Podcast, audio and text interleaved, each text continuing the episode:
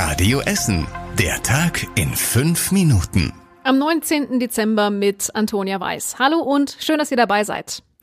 Drei Krankenhauskonzerne aus unserer Stadt wollen in Zukunft eng zusammenarbeiten. Die Contilia, die evangelischen Kliniken Essen-Mitte und die Krupp Krankenhäuser haben dafür eine entsprechende Absichtserklärung unterschrieben. Die Gespräche starten jetzt im Detail.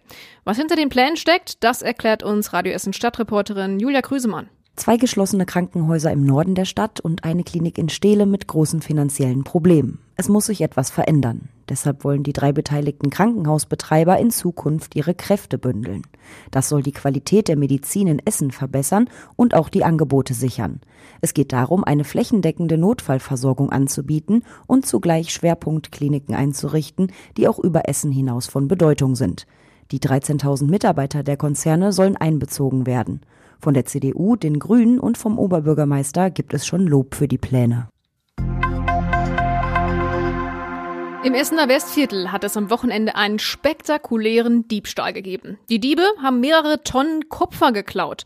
Sie sind in eine Lagerhalle an der Westendstraße eingebrochen und für den Abtransport müssen sie ziemlich große Maschinen benutzt haben. Es dürften auch Transporter oder Lastwagen im Einsatz gewesen sein. Vermutlich hat die Arbeiter niemand für Kriminelle gehalten. Der Schaden liegt im fünfstelligen Bereich. Unklar ist aber, wann der Diebstahl am Samstag oder Sonntag genau stattgefunden hat. Wenn ihr also was gesehen habt, dann meldet euch bei der Polizei Essen. Gestern Abend hat ein Mann einen Discounter in Katernberg überfallen. Kurz vor Ladenschluss betrat er den Laden am Katernberger Markt. Er nahm dafür eine Tüte und bepackte sie mit einigen Lebensmitteln. An der Kasse zeigte er der Kassiererin dann einen Zettel, mit dem er sie aufforderte, das Bargeld aus der Kasse rauszugeben. Dann bedrohte er sie auch noch mit einem Küchenmesser. Nachdem er das Geld von der Kassiererin bekommen hatte, flüchtete er mit der Beute. Die Polizei sucht jetzt Zeugen. Wenn ihr also hier auch was gesehen habt, meldet euch bei der Polizei. Eine Täterbeschreibung, die findet ihr auch auf radioessen.de. Am Landgericht in Rüttenscheid ist ein ehemaliger Kita-Arbeiter zu einer Haftstrafe verurteilt worden. In dem Prozess ging es um Missbrauchsvorwürfe. Christian Banja aus den Radio Essen Nachrichten weiß mehr dazu. Der junge Mann hat vor Gericht zumindest einen Teil der Taten gestanden. Als Kinderpfleger hatte er in einer Kita im Essener Süden Kindern für bestimmte Handlungen Gummibärchen gegeben. Der Kita-Zweckverband, bei dem der Angeklagte angestellt war, hat die Fälle öffentlich gemacht und den Mann entlassen.